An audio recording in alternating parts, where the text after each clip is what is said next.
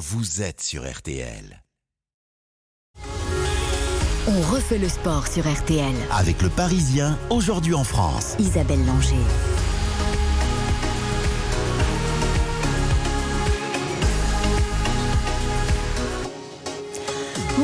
Merci de nous être fidèles. C'est encore un programme copieux que nous vous avons concocté ce soir avec deux invités exceptionnels, Gabriela Papadakis et Guillaume Cizeron, qui ont décroché hier leur cinquième titre mondial, un mois après l'heure olympique. Ils seront avec nous. Vous entendrez également les danseurs sur glace ukrainiens, Alexandra Nazarova et Maxime Nikitin, que j'ai rencontré hier à Montpellier.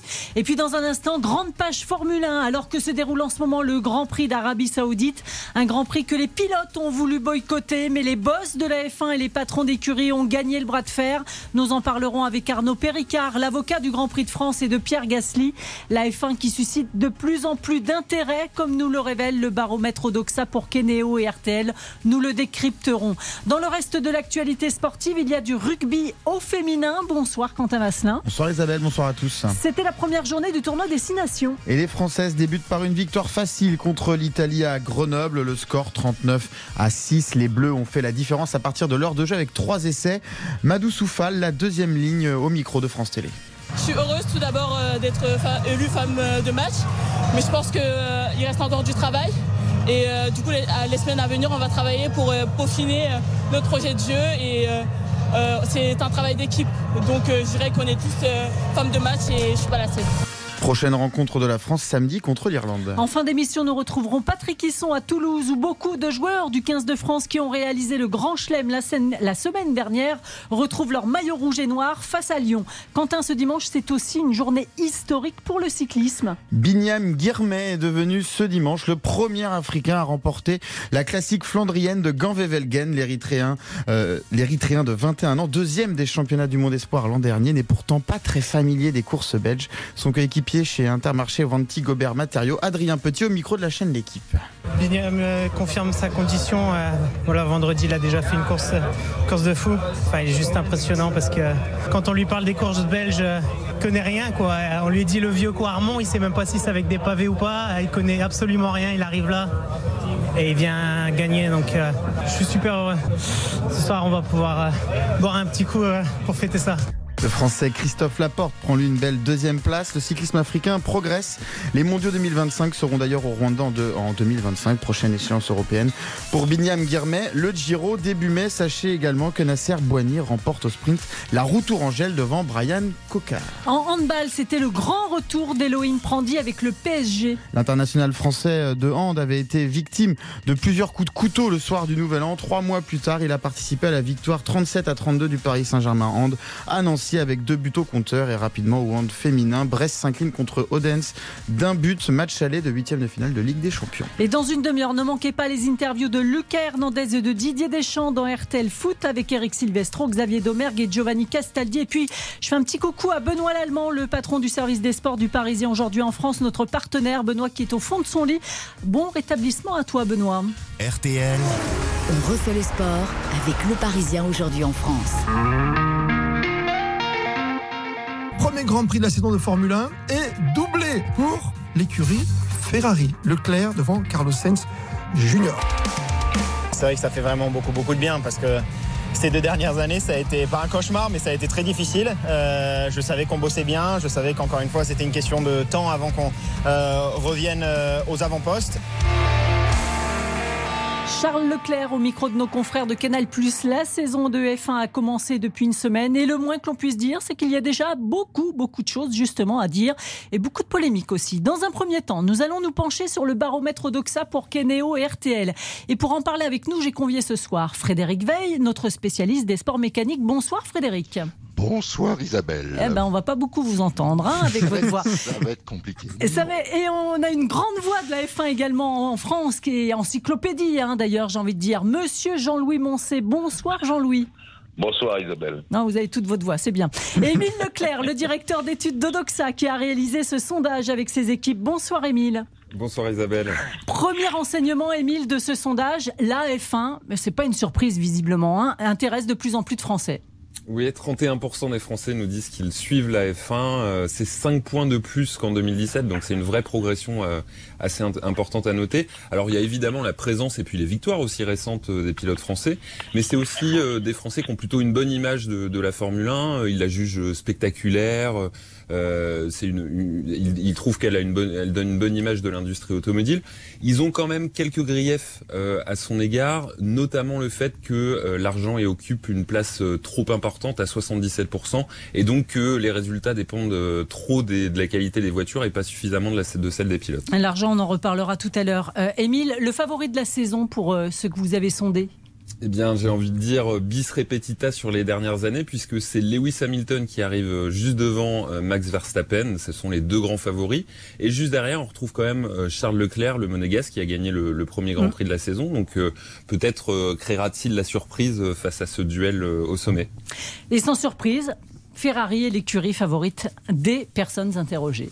Eh ben, sans surprise, oui et non. C'est-à-dire que euh, Ferrari devance quand même une écurie française, Alpine, qui arrive deuxième. Mais le, le mythe Ferrari persiste euh, dans le public français. Euh, ce qui est intéressant aussi à noter, c'est que Mercedes arrive en troisième position, McLaren en, quatrième, et Red Bull seulement en cinquième position, avec seulement 5% des préférences chez les Français. Donc c'est une, une, écurie qui est plutôt assez peu appréciée de la part des Français. Un dernier mot, Émile, sur ce sondage. les pilotes français, un seul existe pour pour la, pour la France. C'est Alain Prost. Hein bah oui, c'est le seul champion du monde euh, français, hein, c'est l'unique. Euh, il devance largement avec 58% des, préférences Jean Alési, Pierre Gasly, Olivier Panis et Esteban Ocon. Ce qui est intéressant aussi, c'est que même chez les générations qui ne l'ont pas connu, qui ne l'ont pas vu euh, piloter, eh bien c'est quand même le numéro un. Donc peut-être euh, dans les années à venir, place aux jeunes avec euh, Pierre Gasly et Esteban Ocon qui performent, euh, mais encore faut-il gagner davantage de Grands Prix pour, pour remplacer Alain Prost. Merci beaucoup Émile Leclerc. Jean-Louis Moncé, vous l'encyclopédie, ça vous surprend quand même de voir Ferrari en pole position des écuries favorites? Alors, chère Isabelle Langer, pas du tout, parce que on, vit la 72e saison du championnat du monde de Formule 1 et Ferrari, la Scuderia, est présente sur la piste depuis le deuxième Grand Prix euh, de 1950. Euh, vous voyez que ça remonte à loin. Ensuite, autour de ça, il y a le mythe d'Enzo Ferrari et des très belles voitures. Vous savez qu'à Maranello, Ferrari, Enzo Ferrari ne bougeait pas. C'était des stars du monde entier qui venaient là-bas acheter des voitures dont toutes les têtes couronnées quasiment de l'Angleterre, des Pays-Bas, etc., etc. Les présidents américains, les grands, les grands artistes, il y a ça aussi. Et puis, il y a eu aussi, vous savez, autour de, je dirais, de la personnalité d'Enzo Ferrari et de l'opposition qu'il choisissait et qu'il mettait entre ses pilotes, il y a eu nombre d'accidents. Et je suis obligé de vous dire que la Scuderia, elle a payé le prix fort hein, pour être à ce niveau de popularité, parce que ces pilotes ont eu des accidents terribles. Mm-hmm. Il y a eu beaucoup d'accidents mortels, vous le savez. Et bien entendu, tout ça, eh bien, ça, euh, ça, ça, ça contribue au mythe de cette écurie qui reste celle des voitures rouges euh, on ne peut pas tourner le problème autrement. Les voitures rouges. Elle vous plaît d'ailleurs cette euh, Ferrari cette année qui est plutôt rouge grenat, on va dire? Alors, on m'a déjà posé la question, c'est très amusant, euh, mais Ferrari a souvent changé les couleurs de ses machines. D'abord parce que c'était les couleurs italiennes au départ, et puis vous savez comme moi que les sponsors sont arrivés, et les sponsors qui était un manufacturier de tabac, a demandé une couleur spéciale. Et tout ça, ça revient, mais ça fait partie du mythe aussi. Vous savez, en Formule 1, quand on change vraiment de discipline, parce que cette année, on est dans une nouvelle discipline de la Formule 1, les nouvelles voitures sont tout à fait nouvelles, et bien Ferrari change ses couleurs légèrement. Légèrement, elles sont toujours rouges. Alors la F1 ce week-end, c'est aussi le bras de fer qui a opposé les pilotes et les patrons du circuit et des écuries après l'attaque par les rebelles yéménites Houthis vendredi d'un entrepôt pétrolier à une quinzaine de kilomètres du circuit. Il faut savoir hein, que les Saoudiens sont en guerre avec ces rebelles depuis sept ans maintenant. Les pilotes inquiets pour leur sécurité se sont unis pour ne pas courir ce Grand Prix, mais ils ont finalement fait marche arrière. On va essayer de comprendre pourquoi. Bonsoir Arnaud Péricard. Bonsoir Isabelle. Vous êtes l'avocat du Grand Prix de France et de Pierre Gasly, qui a été euh, l'un des leaders de la fronde, aux côtés notamment du toujours très engagé Lewis Hamilton. Vous l'avez eu au téléphone, Pierre Vous comprenez sa démarche euh, Vous la soutenez? Alors, euh, j'ai pas eu Pierre directement, mais on s'est parlé évidemment ces dernières heures avec tout l'entourage et la famille de Pierre. Alors, Pierre n'a pas été à véritablement parler un leader, il a été l'un de ceux qui a porté une voix, mais c'est une voix qui a été portée de manière unanime par tous les pilotes qui avaient besoin d'être rassurés, de se sentir sécurisé. C'est quand même pas anodin ce qui s'est passé. Et je pense qu'il était important que les autorités saoudiennes et les autorités de la Formule 1 puissent apporter ces messages, en tout cas, de, sécurisation de l'épreuve. Mais c'est vrai, Jean-Louis Moncey, que euh, la, la, F1 a conclu aussi un contrat euh, énorme avec l'Arabie saoudite. Hein. Alors là, je suis obligé de me tourner euh, vers la Formule 1 qui appartient aux Américains. Bien sûr qu'avant les Américains, Bernie Ecclestone a gagné beaucoup d'argent, mais a beaucoup fait pour cette Formule 1 moderne telle qu'elle est aujourd'hui. Les Américains, je vais être très vulgaire, ils mettent un dollar, il en faut deux à rapporter. C'est comme ça qu'il a. Il faut que ça crache. Voilà, je suis vulgaire, mais tant pis. Et donc, il n'hésite pas à signer des contrats de tous les côtés, notamment avec les pays euh, du Golfe. On le sait, maintenant, on a, beaucoup de grands prix là-bas. Et euh, c'était à prévoir que dans ce climat politique très difficile, entre les outils, vous l'avez évoqué, Isabelle, très justement, et puis, euh, puis l'Arabie Saoudite, il y aurait peut-être des problèmes. Et moi, je crois que les pilotes ont bien compris qu'ils restaient groupés, qu'ils désapprouvaient quasiment tous ce Grand Prix et que malheureusement ils étaient obligés de le disputer parce que euh, il y a les considérations politiques, il y a le fait que l'Arabie Saoudite ne veut pas avoir l'air de céder devant un attentat et euh, ils savaient bien, pilotes et écuries, que s'ils ne disputaient pas le Grand Prix, il y aurait des problèmes à la sortie euh, de l'Arabie Saoudite. Et donc, ils ont été obligés d'accepter. Oui, parce que Arnaud Péricard, euh, ne pas disputer le Grand Prix, c'est aussi ne pas recevoir l'argent. Alors, le, la F1 est un sport universel et a la vocation, effectivement, à ce que son centre de gravité évolue un petit peu de l'Europe sur les autres continents. Mais quand on a vocation à être un sport universel, on s'expose aussi aux vertiges du monde. On l'a vu avec la décision qui a été prise sur Sochi. On le voit avec ce qui se passe en Arabie Saoudite. On l'a vu hein, ces dernières années sur Bahreïn. On est déjà familier de ce genre de situation. À Bahreïn, on a eu des scènes également de, de rébellion ou de, ou de guérilla euh, euh, urbaine. Donc, on est dans une situation qui est compliquée et que, bien évidemment, si on est amené à annuler euh, une édition du Grand Prix, vous savez, les, les prix de plateau, c'est-à-dire ce que payent les promoteurs, euh, les 22, 23 promoteurs à, à, à la F1, c'est euh, quasiment 40% des revenus globaux de, de la F1 sur une édition, donc c'est considérable. Et puis, euh, Frédéric Veil, on va essayer de vous entendre quand même un tout petit peu. Il y a un pétrolier qui s'appelle Aramco et c'est l'un des plus gros sponsors de la F1. Ah bah c'est le sponsor officiel de la Formule 1, c'est euh, la vitrine aussi de l'Arabie Saoudite. Et euh, je crois savoir quand même que l'Arabie Saoudite, c'est le pays qui paye le plus cher de tout le plateau pour organiser un Grand Prix. C'est eux qui payent le plus cher à la Formule 1. Donc c'est évident que c'est quelque chose d'important pour l'Arabie Saoudite d'organiser ce Grand Prix et pour Aramco évidemment. Oh, ça me fait mal de vous entendre, Fred. Moi aussi. Arnaud Péricard, vous euh, qui êtes l'avocat du Grand Prix de France, euh, le Grand Prix de France lâche combien? 25 millions de dollars par an pour euh, pouvoir organiser euh, C'est combien? Oui, oui, c'est à peu près ça, euh, Isabelle, c'est à peu près ça, avec une indexation sur euh, le taux de l'inflation euh, américaine qui est d'environ de 1 à 2% par an. On est dans ce que payent euh, les, euh, les grands prix européens. La plupart des grands prix européens payent payent le même montant. Donc il y a, il y a un prix pour les, Euro- pour les Européens et c'est vrai qu'il y a des opportunités sur des pays qui veulent en faire aussi euh, des Une outils d'attractivité touristique ou une vitrine, des prix de plateau qui sont également plus loin, mais qui reflètent aussi l'économie globale de ce sport. hein. Euh, On a une économie d'échelle qu'on peut organiser en Europe qu'on n'a pas forcément dans les autres pays du monde quand c'est plus lointain. L'Arabie Saoudite, il paye combien? C'est quoi 70 millions? Oui, c'est ce qui a été, c'est ce qui a été à peu près annoncé, oui. Euh, Jean-Louis Moncey, euh, dernière question. Euh, euh, Est-ce que ça vous fait mal de voir cette euh, F1 grandir comme ça Vous qui avez connu Ah euh, les belles heures? Non, non, ça me fait pas mal parce que je suis content du, du, du- du retentissement mondial, comme l'a dit euh, mon copain Arnaud Péricard de, de la Formule 1. Je vais ajouter quand même quelque chose euh, à ce qu'a rajouté Arnaud. Il n'ose pas le dire, mais le Grand Prix de France fait partie des grands prix historiques. Et Ouais. quand même ces grands prix historiques, euh, comme la Grande-Bretagne, comme la Belgique, comme l'Allemagne, ont droit à certaines faveurs et j'espère que les Américains vont le comprendre. En revanche, les nouveaux arrivants, eux, ils doivent payer le prix fort. C'est le cas euh, de l'Arabie Saoudite, par exemple, mais probablement ce sera le cas du Qatar ou euh, de ces grands prix-là. C'est ça la règle. Euh, Ouais. euh, non, ça me fait pas mal. Je suis content du retentissement formidable de la Formule 1. Vous savez, on a beaucoup lutté pour qu'il y ait ça. Euh, euh, regardez à Canal+, les- maintenant tous les éléments qu'on a autour euh, de nous pour parler de la F1 en permanence, et tout, c'est vraiment formidable. Donc, voyez, vous voyez, Isabelle, vous faites votre émission et on en parle tout de suite. Merci beaucoup, Jean-Louis Moncé. Merci. Merci. Fred Veil. Soignez votre voix. Et puis, euh, euh, Arnaud Péricard, on se donne rendez-vous pour le 24 juillet prochain pour le Grand Prix de France? 24 juillet prochain. Et euh, voilà. Dépêchez-vous d'acheter les derniers billets. Merci beaucoup. Vous écoutez RTL, il est 19h45. Restez avec nous dans un instant. Nous accueillons les quintuples champions du monde de danse sur glace, Gabriela Papadakis et Guillaume Cizeron. RTL. On refait le sport avec le Parisien aujourd'hui en France. On refait le sport sur RTL. Avec le Parisien aujourd'hui en France. Isabelle Langer.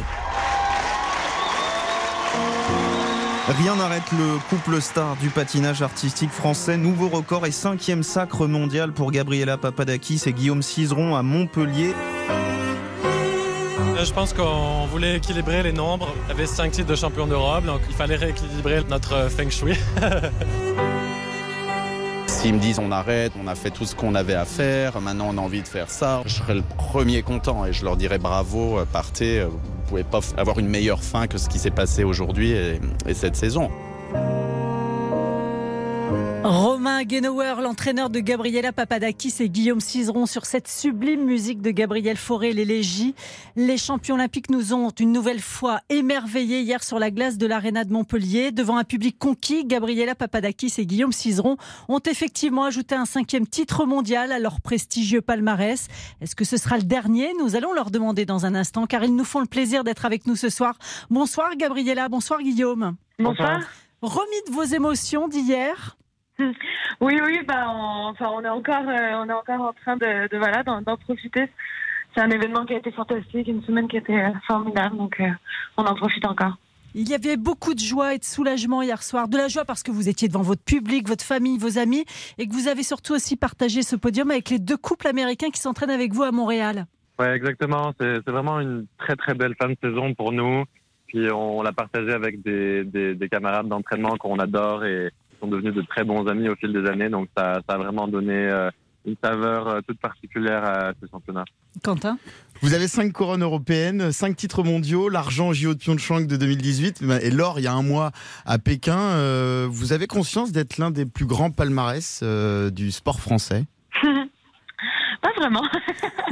Euh, on, va dire qu'on s'est toujours euh, un peu concentré sur, euh, ce qui arrivait, sur ce qui était après. Donc après chaque titre, on, voilà, on se concentrait sur celui d'après, puis les Jeux Olympiques et tout ça. Donc là, je pense que voilà, on va prendre un peu de temps pour, décanter. Et puis je pense que oui, en fait, on, je pense qu'on se rend compte que c'est énorme et en même temps, ça, je sais pas, c'est drôle de réaliser ça.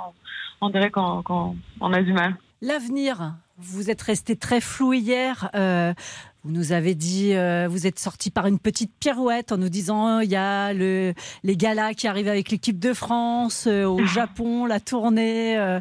Moi, je voudrais que nous écoutions votre maman, Gabriella, Catherine, que j'ai rencontrée à Montpellier. C'est elle qui a eu l'idée de vous associer avec Guillaume il y a une quinzaine d'années. Allez, on l'écoute. Moi, j'ai surtout envie de voir ma fille heureuse. Et si elle est heureuse en continuant, très très bien. Si elle est heureuse sans continuer, c'est parfait aussi. Moi, évidemment, ils vont beaucoup me manquer, les voir patiner, les voir évoluer, les voir... mais bon, c'est leur bonheur d'abord. Hein. On entendait Romain Guénauer en, dé en, début de séquence, votre maman maintenant. De quoi vous avez envie, là, tous les deux, aujourd'hui? Euh, je pense que pour l'instant, on a surtout envie de se reposer. euh, on, voilà, on ne sait pas en fait, on, on sait pas et on sait qu'on qu va pas le savoir avant, avant plusieurs mois, avant, avant, avant de s'être reposé, avant d'avoir la, avant d'y voir un peu plus clair. Donc, euh, on, on se précipite pas. Je dirais, cette décision, c'est une énorme décision et on peut pas, voilà, on peut pas la prendre trop vite. Donc euh, on va voir, on va voir comment on évolue, on va voir comment notre envie évolue, euh, et puis, et puis ce, qui, ce, qui va, ce qui va se passer dans nos vies. Vous n'avez que 26 et 27 ans. La France a encore envie de vous voir sur la glace. bah, ils, ils, nous verront sur la glace, ça c'est certain. Après, euh, en compétition ou, ou en spectacle, euh, c'est certain qu'ils vont nous retrouver sur les glaces pendant, pendant un moment. Votre réflexion aujourd'hui, elle se porte sur quoi? On l'a vu hein, sur ces mondiaux, on en a rigolé ensemble. Vous étiez en photo sur des bouteilles, même sur des flacons de gel hydro hydroalcoolique. J'en ai ramené un d'ailleurs, ça me fait plaisir. Euh, c'est le moment aussi d'exploiter encore plus votre image. Vous avez des projets en plus chacun. Euh, Gabriela, je crois que vous lancez une collection de vêtements de sport. Guillaume, vous avez déjà réalisé quelques chorégraphies. Qu'est-ce que vous avez envie? Oui, oui, oui. Bah, je pense qu'on a, on, a, on a des projets euh, à côté du, de, de notre entraînement qui, qui commencent à se développer. On a des envies, des choses qui commencent à se concré- concrétiser, d'autres euh, pas encore. Donc euh, voilà, les choses vont venir naturellement. Puis on a, on a hâte de découvrir un peu euh, les, opportunités, les opportunités pardon, qui, qui vont s'offrir à nous. Alors Gabriela et Guillaume, mondiaux ont aussi été marqués par l'émotion des patineurs ukrainiens, notamment les danseurs sur glace, Alexandra Nazarova et Maxime Nikitin, qui n'ont patiné que le programme court. Mais quel moment sur une musique spécialement choisie euh, pour l'occasion, la chanson 1944 qui évoque la déportation des Tatars de Crimée à l'époque stalinienne dans les années 40 donc, et dont les premières paroles commencent par quand les étrangers arrivent, ils viennent chez toi et vous tuent tous.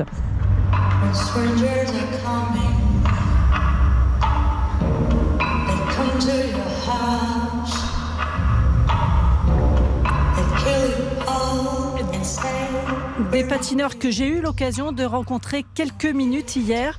Je vous propose de les écouter. Bonsoir Alexandra et Maxime, merci d'avoir accepté cet entretien.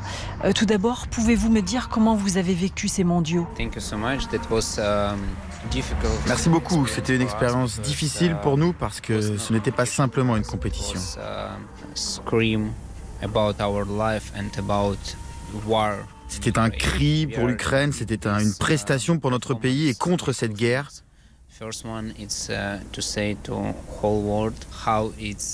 Uh, On a fait une performance en pensant à cela, car d'abord il fallait dire au monde à quel point les Russes sont dangereux et à quel point cette guerre est horrible pour tout le monde. La seconde chose, on supporte notre pays, les Ukrainiens et nos proches qui sont encore là-bas et qui combattent pour survivre. Alexandra, savez-vous ce que vous allez faire maintenant? On n'a aucune idée pour la suite. On a besoin de temps pour penser. You know, right now, our Notre vie a changé du jour au lendemain et nous vivons Jour après jour. Day by day, yes. We just, jour après jour, oui. La première chose, c'est de savoir si nos amis et nos proches vont bien. uh, then Voilà la seule are chose que l'on fait aujourd'hui. Maxime, certains sportifs ukrainiens se sont engagés, ont pris les armes. Êtes-vous prêt à le faire euh, aussi? J'ai entendu parler de ça, oui. Oui, on se bat ici. C'est notre job et c'est notre guerre. Oui, je suis énervé car notre danse, notre performance, c'est notre arme. Uh. Uh, Je pense que cela aide plus les Ukrainiens.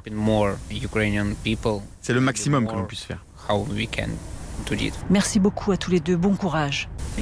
Thank you. Gabriela Papadakis et Guillaume Cizeron, c'était important aussi de, mettre les patineurs ukrainiens en avant cette semaine. Oui, oui, je pense que c'était vraiment la, chose euh, mémorable de ces championnats du monde. Je pense que c'était super important. euh, je pense que voilà, quand on fait du sport, on, on promouvoit la paix, on promouvoit la, solidarité, et, et- c'était important de voilà de leur donner euh, cet espace pour euh, pour s'exprimer, puis, de, leur faire sentir que, toute la grande famille du patinage était derrière eux, était euh, voilà derrière l'Ukraine et, et, derrière voilà en, en- en soutien à tout ce qui se passait là-bas. Gabriela Guillaume, à quel point la- l'absence de la Russie dans les compétitions de patinage impacte votre sport? Parce que c'est l'un des meilleurs, si ce n'est le meilleur pays au monde dans cette discipline. Ben, J'avoue que c'est très particulier. Euh, c'est le premier championnat du monde auquel on participe où les, les, aucun Russe euh, n'est présent. Donc euh, évidemment que individuellement, euh, c'est très difficile de, de, de se positionner, mais je pense qu'ils ont malheureusement perdu euh, beaucoup de, de confiance de la part de, bah, des autres patineurs du, du monde entier, non seulement par rapport à, à la guerre, mais aussi par rapport aux questions de, de, de dopage. Euh, donc ils sont dans une position vraiment, euh, euh, ils sont pas dans, ils sont pas vus d'un bon œil euh, en ce moment, et j'avoue que l'ambiance, euh, l'ambiance ici s'en est ressentie. Je pense qu'il y avait peut-être moins de, de tension que, que d'habitude. C'est un petit peu triste à dire, mais c'était un petit peu ça. D'autant que certains d'entre eux étaient euh, la semaine dernière hein, au stade où Poutine a, a- a- a fait son discours en plus. hein. Et euh, après, on ne sait pas vraiment quelle, quelle marge de, de liberté ces athlètes euh, ont dans leur pays. Mais bon, c'est vrai que ces championnats n'auraient pas pu avoir lieu avec euh, les Russes présents. Ça aurait été vraiment, euh, ça aurait pas été correct. Et je pense qu'on on a essayé euh, de, de, de quand même euh, faire un beau spectacle et de faire rêver les gens pendant un petit moment et de si on pouvait euh, le- leur donner un peu de, plaisir malgré ce qui se passe euh, dans le monde, et ben on, voilà, on est on est on est heureux de ça. Et, c'est ce que vous avez fait d'ailleurs. Juste un petit mot pour dire aussi que Ivan Shmuratko, le jeune patineur ukrainien, va rester en France, hein, d'après euh, ce qu'on m'a dit. hein. Oui, bah, c'est fantastique. On va prendre soin des, des, des patineurs euh, ukrainiens autant qu'on peut. Merci beaucoup, Gabriela Papadakis. Merci beaucoup, Guillaume Cizeron. Profitez un petit peu de vos jours de repos. Ça commence quand la tournée? Ça commence très bientôt. Euh, la semaine prochaine, on commence par Annecy, puis Courchevel, puis plein d'autres dates qu'on peut retrouver sur euh, euh, le site de la FFSG, donc des, des sports de glace. Voilà, on espère que les gens viendront nombreux, puis on a vraiment hâte de, de retrouver notre public. Et puis surtout, je crois que mardi, il faut mettre euh, la belle tenue parce que vous êtes reçu à l'Elysée, non?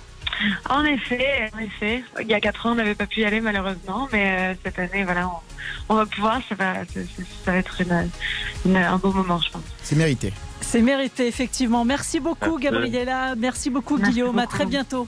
Merci à vous, à Merci, bientôt. au revoir. Allez, nous marquons une dernière pause et nous partons à Toulouse retrouver les héros du Grand Chelem de rugby. RTL, on refait le sport. Avec le Parisien, aujourd'hui en France. RTL. Avec le Parisien, aujourd'hui en France. Isabelle Langer. Chadrit qui le met en touche Grand chelem Grand chelem de l'équipe de France Victoire majuscule 25 à 13 avec trois essais On a bien fêté ça, sans, sans débordement bien sûr, mais, mais on a bien fêté ça en famille avec nos proches, donc euh, on a pu en faire profiter à tout le monde. C'est beaucoup de fierté parce que bon, euh, on est le plus gros fournisseur euh, du 15 de France. Surtout, on a vu Antoine Dupont, le meilleur joueur du monde. C'est c'est beaucoup, quoi. Romaine Tamac, invitée la semaine dernière dont refait le sport, et une supportrice qui avait, recu- qui avait rencontré cette semaine Patrick Hisson. Patrick, bonsoir. C'est le retour des héros hein, au stade Ernest Vallon ce soir. Bonsoir Isabelle, oui effectivement le retour des, des héros, ils sont arrivés il y a 20 minutes, il y avait une foule considérable, jamais autant de monde autour de ce bus. Et des Toulousains évidemment acclamés, les, surtout, enfin tous les Toulousains évidemment, mais les 10 qui ont participé à cette euh, belle aventure, ils seront 8, présents ce soir sur la feuille de match, c'est ça. Euh, seul Anthony Gelon euh, est légèrement blessé. J'ai à côté de moi euh, quelqu'un qui est tombé dans la marmite rouge et noire depuis pas mal de temps, c'est la, euh, c'est la secrétaire de l'amicale des supporters du Stade toulousain, Florence Mazel, qui attend évidemment avec énormément d'impatience le retour des bleus ou des rouges et noirs. Des bleus, rouges et noirs. Mais c'est sûr qu'on les attend, que je pense qu'ils vont avoir droit à une ovation complètement méritée quand ils vont rentrer sur le terrain, même s'ils ne rentrent que pour 5 minutes. Mais de les voir euh, avec les autres copains de, l'équipe du stade, ça va faire du bien à tout le monde. Et Patrick, ça va faire du bien parce que le stade toulousain a cruellement euh, souffert de l'absence de ses internationaux. Oui, ça a été compliqué la période des doublons, hein, c'est le cas traditionnellement. Heureusement, ils ont un petit peu sauvé la mise sur les dernières euh, journées avec deux belles victoires euh, contre Bordeaux. Ensuite, surtout dimanche dernier, euh, contre Montpellier, ce qui faisait dire à, à Florence tout à l'heure, on a gagné deux fois ce week-end. Voilà, tout à fait. Entre, les, entre le Grand Chelem et le, le- du samedi et le, et le, et le match de, dimanche, les, Toulousains ont participé euh, complètement et, euh, et ça a fait du bien parce que euh, depuis le mois de, novembre avec le Covid, les blessures, le- les doublons, ça a été très compliqué. Et là, on est quand même dans les six. Et c'est un nouveau championnat qui commence avec le retour de tous les internationaux, dans toutes les équipes, mais surtout au stade, puisqu'il y en avait 10 qui étaient partis. Et donc, euh, donc on y croit euh, jusqu'au bout. Voilà, et l'objectif évidemment c'est la victoire ce soir, ce qui permettra aux Toulousains de remonter à la troisième place. Alors on, on a parlé des internationaux toulousains, il ne faudrait pas oublier les Lyonnais, hein, ils sont tout de même trois à avoir participé à la belle aventure. hein. Tout à fait, tous les internationaux, c'est pour ça que je sais, quand je dis tous les internationaux, c'est pas uniquement les Toulousains, mais on voit qu'ils ont tous eu hâte de rejoindre leur club, que ce soit à Bordeaux, que ce soit au Racing, que ce soit à Lyon. Ils ont, euh, voilà, ils ont tous voulu participer euh, à, la, à la fête. Et ils seront quasiment tous là, titulaires ou sur le banc des remplaçants, pour vraiment un soir de fête que tout le monde attend dans un stade où l'on jouera à guichet fermé. Merci beaucoup Patrick Hisson. Le coup d'envoi c'est à 21h05 à Ernest Vallon. Merci beaucoup. Merci à Quentin, merci à Lucas et à Oriane pour la réalisation. Dans un instant, ne manquez pas les interviews de Lucas Hernandez et de Didier Deschamps dans RTL Foot. Pour le moment, vous écoutez RTL. Il est 20h01.